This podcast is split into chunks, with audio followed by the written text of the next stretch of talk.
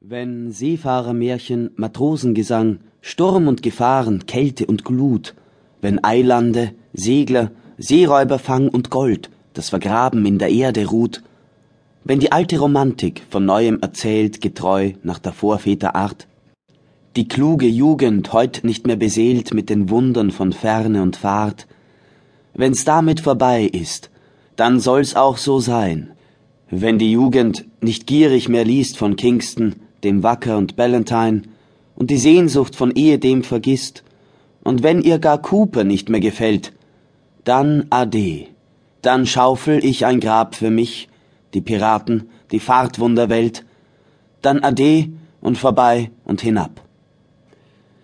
Erster Teil Der alte Freibeuter.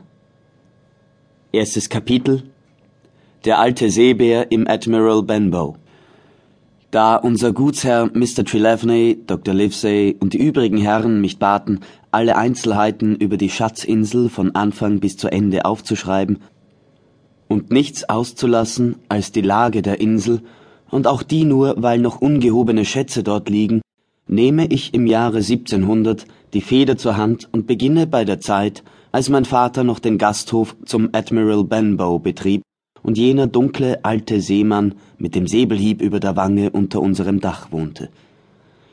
Ich erinnere mich an ihn, als ob es gestern gewesen wäre, wie er schwerfällig zur Türe hereintorkelte, sein Kajütenkoffer in einem Schubkarren hinter ihm. Ein großer, breiter, schwerer, sonnengebräunter Mann, dem der Matrosenzopf über die Schultern auf die schmutzige blaue Jacke fiel. Seine Hände waren rau und zerschunden, mit schwarzen, abgebrochenen Nägeln, eine schmierige, gelblich-bleiche Hiebnarbe war quer über die eine Wange gezogen.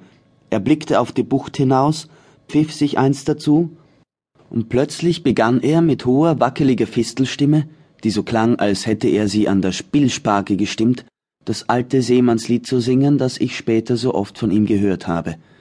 Fünfzehn Mann auf des toten Mannes Kiste, yo ho ho, und ein Fässchen rum. Schnapson stets auf der Höllenfahrtsliste, yo, ho, ho, und ein Fässchen rum. Dann klopfte er mit seinem Stecken, der wie eine Pike aussah, an die Tür, und als mein Vater kam, verlangte er grob ein Glas Rum, das er bedächtig und mit Kennermiene austrank und dabei auf die Klippen und unser Wirtshausschild hinaussah. Das ist eine nette Bucht, sagte er schließlich, und ein hübsch gelegener Rumladen. Viele Gäste, Kamerad? Mein Vater sagte, Nein, leider sehr wenig. Also gut, meinte er darauf. Das ist mein Ankerplatz. Heder, Freundchen, schrie er den Mann an, der den Karren mit seinem Koffer schob. Komm herüber und trag den Koffer hinauf. Hier will ich eine Weile bleiben, fuhr er fort. Ich bin ein einfacher Mann. Ich brauche nichts als Rum, Speck und Eier und die Anhöhe dort, von wo aus ich die abfahrenden Schiffe beobachten kann. Wie ihr mich anreden sollt? Na, nennt mich Kapitän. Ja, so, äh, ich weiß schon, was ihr wollt. Da. Und damit warf er drei oder vier Goldstücke hin. Ihr könnt mir sagen, wenn ich damit fertig bin, sagte er und schaute stolz und befehlend herum. Wirklich sah er trotz seiner abgetragenen Kleider und trotzdem seine Sprechweise grob war, nicht wie ein Matrose aus, sondern wie der Kapitän eines kleinen Kauffahrers, der gewöhnt ist, dass man ihm gehorcht. Der Mann mit dem Schubkarren sagte aus, dass ihn die Post tags vorher beim King George abgesetzt habe, wo er sich nach den Gasthäusern der Umgegend erkundigt hätte. Da man ihm unseres als anständig geführt und einsam gelegen beschildert haben mag, wählte er es als Aufenthaltsort das war alles, was wir über unseren Gast in Erfahrung bringen konnten. Er war für gewöhnlich ein sehr ruhiger Gast. Tagsüber trieb er sich mit seinem Messingfernrohr in der Bucht und auf den Klippen herum, und den ganzen Abend saß er beim Feuer in der Gaststube und trank sehr starken Grog.